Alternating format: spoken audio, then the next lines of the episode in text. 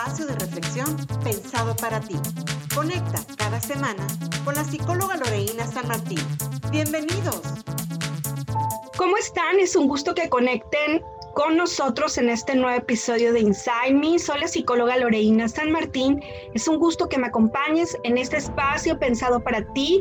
Recuerda que cada semana encontrarás un tema diferente con un enfoque reflexivo de aprendizaje y concientización. Mi interés es que cada tema te sea verdaderamente útil, por eso es que contamos con expertos responsables del cuidado de la salud psicoemocional de las personas. Este episodio está dedicado a aquellas familias que han vivido una situación relacionada a la muerte violenta, particularmente en el suicidio. Eh, Murray Bowen, pionero de la terapia familiar sistémica, plantea que las consecuencias del suicidio y la interacción y la intensidad de la reacción emocional va a depender tanto de la importancia funcional de la persona que desaparece como el modo en que ésta lo hace. En esta ocasión para hablar del tema tengo una invitada muy especial. Ella es la psicóloga Yadira Romero, es psicóloga infantil y vamos a darle la bienvenida. Yadira, ¿cómo estás? Gracias por aceptar la invitación. Hola, eh, gracias por la invitación. Eh, realmente estoy como emocionada de compartir la información que yo les pueda dar desde mi experiencia clínica. Como menciona, trabajo con niños y adolescentes en terapia psicológica. Sí, Yadira, muchas gracias. Bueno, el tema eh, que hoy nos reúne a ti y a mí aquí es eh, sumamente eh, delicado y para mí es relevante y más que preocuparme me ocupa, ¿no? Por eso es que el tema de hoy. Yadira, hace tres semanas el periódico El Sol publicó una noticia que en lo particular a mí me estremeció demasiado. Primero habían acudido al domicilio de un menor de 10 años que aparentemente eh, intentó quitarse la vida. Eh, la madre de, este menor lo encuentra y este, pues al ver que, no llegaba el auxilio, pues acude a la estación de bomberos a pedir ayuda, ¿no? Y por otro lado, eh, días después, ¿no? El, el sábado 12 de junio, eh, localizan a una menor de 12 años que eh, estaba colgada de la reja de la habitación, eh, de, pues, de una de las habitaciones de la, de la, vivienda donde, donde se encontraba, ¿no? Y lamentablemente la encuentran sin signos vitales. Y el tema, el suicidio infantil, sabemos que es un fenómeno muy complejo, sobre todo por la forma o la, o la manera en que, en que debemos tener cuidado al, al momento de diagnosticarlo. ¿Qué está pasando, Yadira?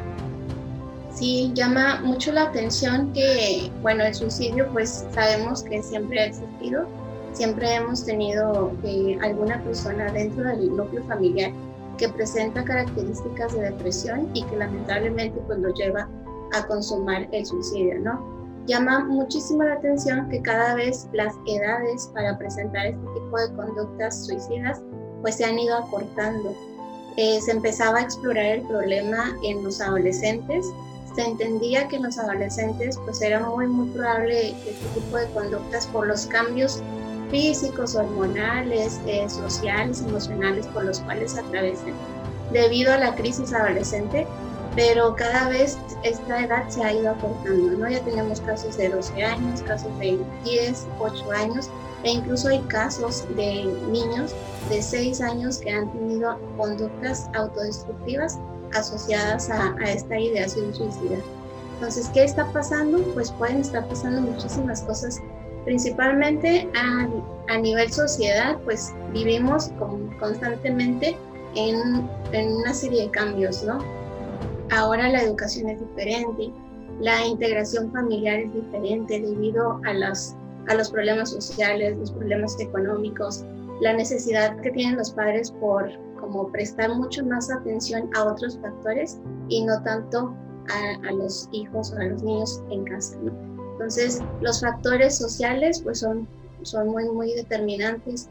eh, las causantes que, o problemas que están causando ansiedad o estrés que cada vez nos, les afecta a los niños, ¿no? Como por ejemplo, pues incluso tenemos el mejor ejemplo que es la pandemia. La pandemia ahora eh, es una causante de estrés y de ansiedad para todos, eh, independientemente de la edad, y también incluye a los adolescentes y a los pequeñitos. Sí.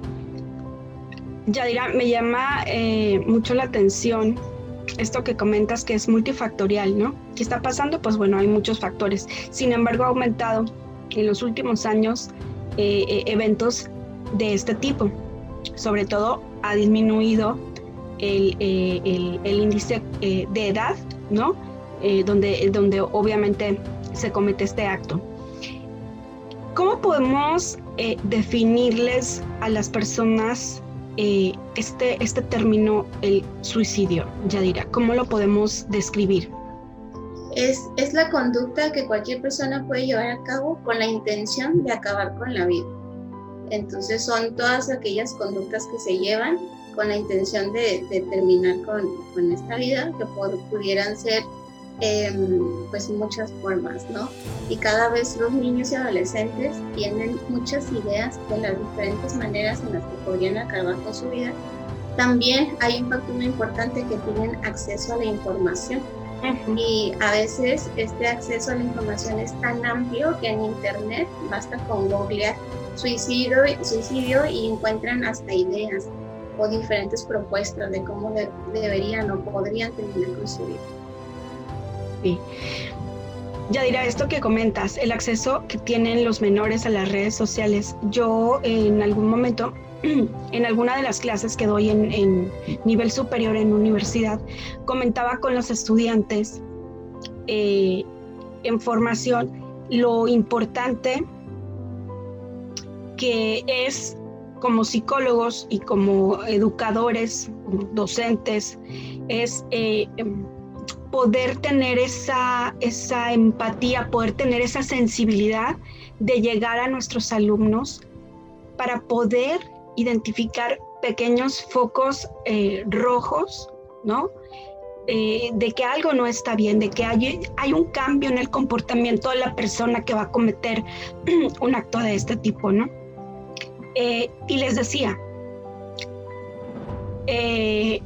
es las redes sociales es para mayores de 18 años. Sin embargo, vemos actualmente que pequeñitos de 10, 12, 15 años, menores de edad que no han cumplido la mayoría de edad, tienen redes sociales. ¿Qué está pasando con los papás? ¿En dónde estamos perdiendo la atención? ¿Qué es lo que, ¿Cuál es la intención que está provocando, verdad? Que los chicos tengan o los, los, menores, los niños, tengan acceso a las redes sociales y que, como tú dices, se les facilite en este proceso evolutivo que, en el que se encuentran vulnerables, ¿no?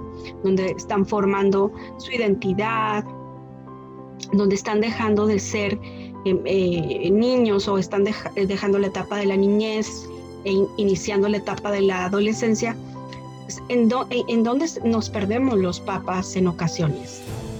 Sí, eh, creo que a los papás este, les hace falta como tomar un poquito más de conciencia sobre la importancia o el riesgo que hay en el uso excesivo de redes sociales o en el uso de redes sociales sin supervisión. Yo creo que ningún papá tiene la intención de hacerle daño a su hijo, ¿no? Yo estoy realmente convencida de que los padres aman totalmente a sus hijos, pero no se dan cuenta que incluso algo tan sencillo, algo tan cotidiano como son las redes sociales, puede causar muchísimo daño o puede exponer y poner en una situación vulnerable a los menores. Entonces, es, se ha convertido como las redes sociales en algo muy, muy rutinario, que lo vemos como algo indefenso, ¿no? Algo que no podría causar daño. Entonces, por eso como que empiezan a, tolerar el uso de las redes sociales y bien sabemos que las redes sociales pues generan cierta adicción y más si a nosotros nos sucede como adultos, más en los, en los menores de edad, más en los niños, ¿no? Entonces, ellos no pueden controlar como esa necesidad de estar conectados a través de redes sociales.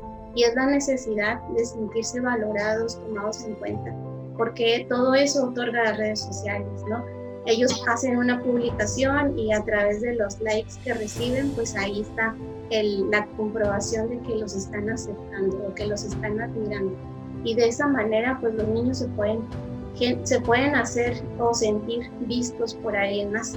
Entonces los niños que no se sienten vistos por las personas importantes de su vida, como podrían ser para sus papás, pues buscan ser vistos por alguien más y aceptados por alguien más. Y esto pues muy fácilmente lo podrían encontrar en redes sociales. Pero, pero sí los pone en una situación bastante vulnerables porque pues no podemos controlar lo que la información que se va a arrojar en la red social, ¿no? Sabemos que funcionan con algoritmos y que a lo mejor al niño o a la niña le llamó la atención una publicación y a partir de ahí lo van a bombardear con información que pudiera ser información que no pueden procesar para la edad que tienen. Claro. Eh, ya dirá, los factores personales que pueden determinar que un, menor, un niño, un adolescente cometa un acto, ¿cuáles son? Sí, eh, es muy importante eh, Siempre cuando hay una, una situación de, intento de suicidio, la familia piensa que sufre de la nada. O piensa que cómo pudo haber sucedido esto si antes estaba todo bien. Generalmente antes del intento suicida ya había ahí como ciertas señales, ¿no? Como mencionas, estos factores individuales que los pone en riesgo. Entonces no siempre estaba todo bien. Posiblemente como adulto no me di cuenta y no pude identificar que ya tenía mi hijo o mi hija como ciertas características que lo predisponían a tener un intento suicida o a presentar algunas conductas o síntomas relacionados con la ansiedad. Por ejemplo, los niños que, presentan agresividad, impulsividad, podrían tener como esta, presentar esta posibilidad de, atentar contra su vida porque actúan sin pensar, ¿no? Actúan por impulso. También eh, niños o niñas con baja autoestima que normalmente pues se sienten avergonzados ante los demás, que tienen bajas habilidades sociales, que tienen pocas habilidades para solucionar un problema. Los niños que tienen poca o baja tolerancia a la frustración y que cuando sienten que están, que están frente a un problema pues no saben cómo resolverlo y pues pareciera que sienten que es más grande el problema con el cual quieren terminar y pues una opción sería a través del suicidio. Niños que están constantemente como ante el estrés, ¿no? que presentan un estrés agudo. Eh, niños que no tienen un apego seguro, más bien tienen un apego inseguro, que no sienten que tengan una red de apoyo, que no sienten que sus padres podrían ayudarlos a solucionar el problema que ellos perciben o sienten que no pueden confiar en nadie más y que pues no tiene solución la situación por la que están atravesando. Niños que tienen em, eh, como cierto rechazo hacia su propio cuerpo, también esta es una problemática que se está presentando en niños cada vez más pequeños, el rechazo hacia su propio cuerpo o hacia su imagen. Debido pues también, ya que hablamos de, estas redes sociales, en redes sociales nos venden imágenes como muy perfectas estereotipos de cómo deberíamos de vernos todos, ¿no? Deberíamos de vernos todos. Y con los famosos influencers. Entonces, todas estas eh, como situaciones sociales hacen que los niños a lo mejor se puedan llegar a sentir como no a gusto con su cuerpo, con su imagen. Eh, entonces, esos podrían ser como algunas características a nivel individual que el niño podría presentar antes de un intento suicidio. Y en donde los papás tendríamos eh, que estar eh, atentos, ¿no? Sí, claro. Este, a veces los papás sí detectan, eh, que lo, me, me, lo han comentado en el, consultorio, lo han detectado, pero sienten que es algo parte de la edad, ¿no? Es porque es la edad, está en la pubertad y se le va a quitar o se le va a pasar el que la niña empiece a hacer ejercicio excesivo o que empiece a dejar de comer o que empiece a hacer comentarios como es como que no me gustó, pues es parte de la adolescencia y piensan que como es parte de la adolescencia eh, se le va a quitar solo, ¿no? O con el tiempo. Y a veces este tipo de situaciones pues necesitan como una atención especial y no solamente el factor tiempo pues va a hacer todo el trabajo. Así es. Muy bien, eh, Yadira. Otro de los aspectos también a, considerar en este tema del suicidio y ya con estos eh, eh, determinantes individuales que nos acabas de comentar es eh, la, suicidio infantil es, yo, yo lo considero como un, como un tabú, ¿no? En, general el suicidio, ¿no? No hablamos, no, no, no lo externamos, este, cuesta trabajo también, ¿no? Hablar de esto, cuesta eh, temor incluso, ¿no? Y eh, sin embargo, eh, es importante reconocer, ¿no? Que está presente y que nos puede pasar a cualquiera, aún aunque, pues, no, como tú dices, no, no hayamos notado no, no, se haya visibilizado pues estas conductas o estas eh, características eh, eh, manifiestas en, los, en, los, este, los, adolescentes, que sea más visible en los adolescentes y no en los niños, ¿verdad? Factores familiares también son determinantes, son factores, de alguna manera pueden ser, puede, puede haber factores protectores, pero también puede haber factores de riesgo, ya los comentaste los factores familiares son determinantes. Hablabas de redes de apoyo, cuando el niño no encuentra una red de apoyo en, dentro de, la familia, digo, no necesariamente tiene que ser en la familia, puede encontrar redes de apoyo en, la escuela, con amigos, pero en el caso de, los menores de edad, de los eh, niños entre 8 o 12 años, pues finalmente los padres, la familia es la, la principal red de apoyo. ¿Qué podemos encontrar en la familia que desencadene la conducta suicida? Podemos encontrar una psicopatología en algún integrante de la familia, puede ser cuando hablo de psicopatología me refiero específicamente a algún problema asociado con el estado de ánimo. Podemos llegar a tener en una familia a un papá o a una mamá que tiene dificultades para manejar sus emociones, la tristeza, el enojo, también podría ser la ansiedad o con rasgos de impulsividad.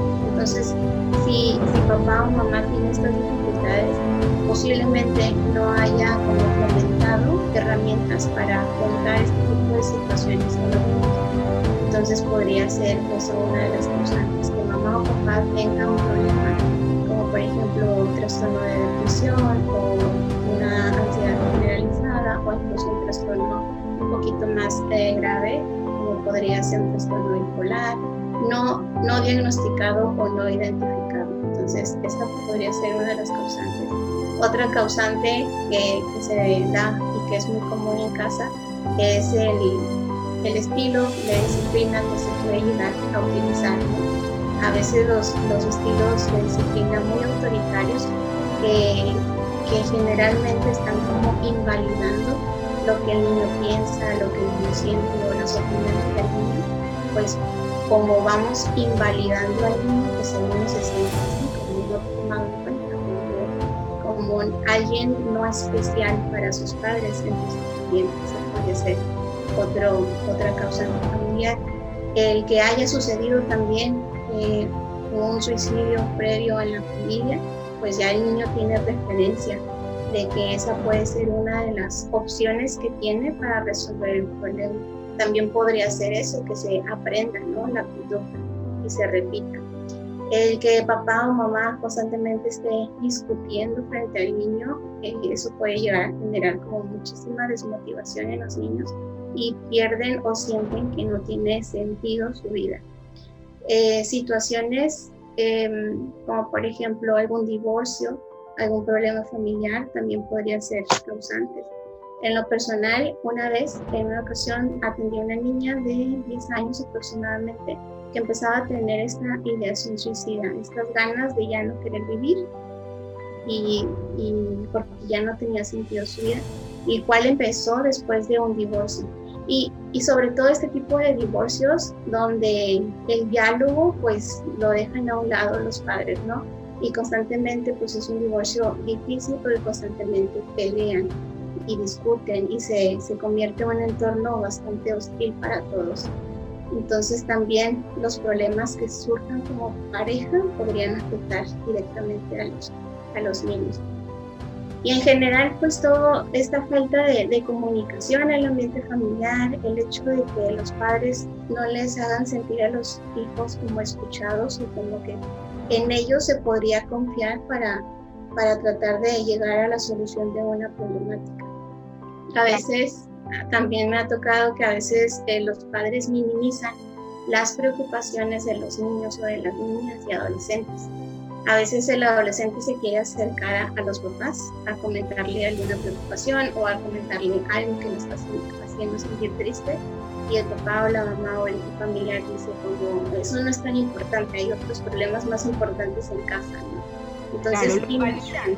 Ajá, invalidan como el motivo por el cual se siente triste y, eso hace que los niños se vayan como aislando cada vez más. Y, yo considero que los parámetros culturales también, ¿no?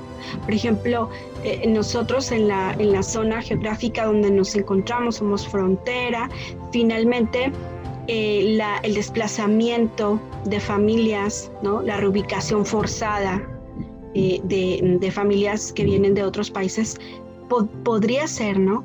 que, que se, les dificulte la adaptación a, nuestra cultura y que eh, a, causa de esto pues pierdan este sentido de proyecto a futuro real en la realidad, ¿no? Considero, no sé qué opinas tú, que eh, estos parámetros culturales también forman parte de esta, este impacto que puede afectar a los adolescentes o a los niños, te dirá. Sí, claro, esta situación de, de, la migración los pone en una situación vulnerable porque mucha gente critica ¿no? a los migrantes. Eh, también son una población vulnerable porque reciben burlas, reciben rechazo por parte de la sociedad en general y pues va afectando directamente la autoestima. Así es.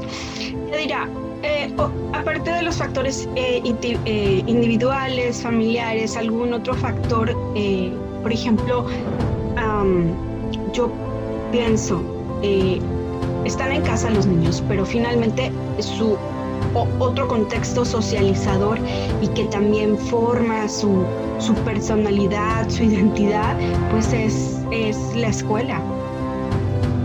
Y aquí acontecen una serie de, eh, de, eventos, ¿no? También eh, derivados de quizá ya esta personalidad vulnerable de, estar en abandono, de estar en negligencia, incluso hasta de recibir abuso por parte de, pues, en, lo familiar, ¿no? La escuela también, eh, en, la escuela, perdón, también son blanco de, este tipo de agresiones, de agresiones o de abusos, ¿no? Vamos, el acoso escolar, que es tan común en las instituciones educativas, ¿no? Sí, claro, también ese pudiera ser un detonante. Eh, si ya sabemos que el niño tiene baja autoestima, poca tolerancia a la frustración, no tiene habilidades para solucionar problemas, no siente una red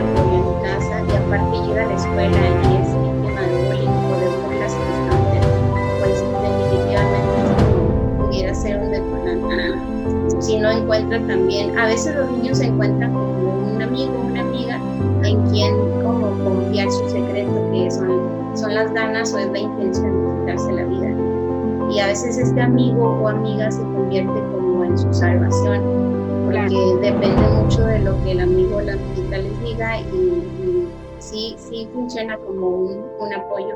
Pero si en la escuela tampoco tienen ninguna persona que, en la que puedan confiar, ningún maestro tampoco, pues pareciera que están solos en el mundo y así se sienten. Y, pues por eso los llevan a, a suicidio. Te dirá algunas pautas actitudinales con respecto a, a, este tema del, del suicidio que los papás, que inclusive los docentes, algún amigo, alguna persona pudiera observar eh, los niños empiezan a tener cambios de. Cuando hablamos de, de tristeza o de depresión, en los niños no necesariamente lo vamos a ver llorar.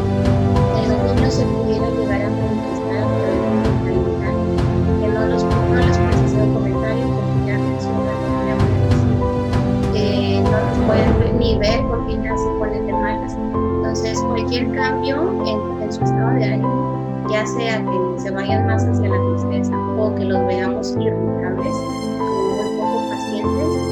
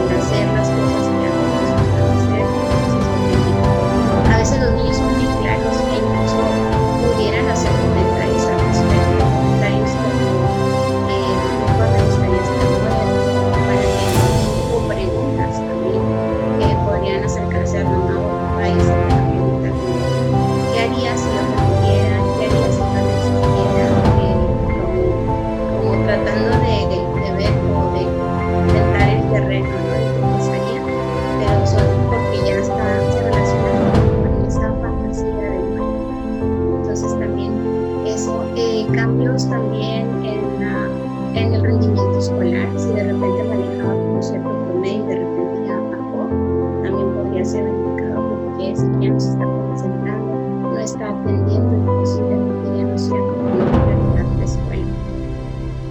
Así es. De verdad que yo, yo, creo, yo creo que este tema nos da para hablar horas y a mí me encantaría también conversar, ¿no? Eh, bastante tiempo. Los episodios son cortos, pero son muy sustanciales.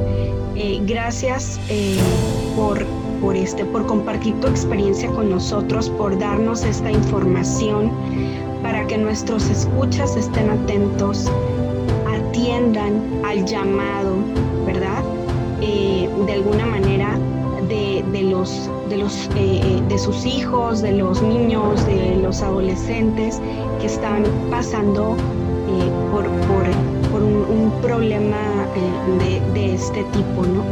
Yo creo que sí hay avisos, sí hay focos rojos, ya lo dijimos, sí hay indicadores que pueden hablarnos de que eh, puede, puede pasar, ¿no? Que, se puede presentar un acto de esta índole. Yadira, ¿dónde te, pueden te pueden encontrar nuestros escuchas? Sí, me pueden contactar por WhatsApp, a mi número 664-499-9100. ¿Tus consultas son presenciales o estás trabajando también telepsicología en línea? Por el momento solamente en línea con adolescentes. Perfecto. Muy bien, Yadira, pues yo te agradezco nuevamente tu participación. Gracias por abrirte un espacio, por, eh, eh, por, por este, compartir con nosotros tu experiencia. Dejamos la puerta abierta para que nos acompañes en otro episodio. Gracias por conectar con nosotros. Eh, las personas que nos escuchan eh, pueden escribir a través de nuestras redes sociales. Recuerden que aquí los temas que les presentamos son reflexivos, son psicoeducativos, son de concientización. De ninguna manera son un diagnóstico. Deben acudir, por favor, con un profesional de la psicoterapia para poderse atender. Nos vemos en el siguiente episodio. Esto fue Inside Me, con Loreína San Martín. Síguela por sus redes sociales. En Instagram como psicóloga Loreína-San Martín. Facebook como psicóloga Loreína San Martín. Y ahora puedes seguir el podcast en Instagram como Inside Me. Hasta la próxima.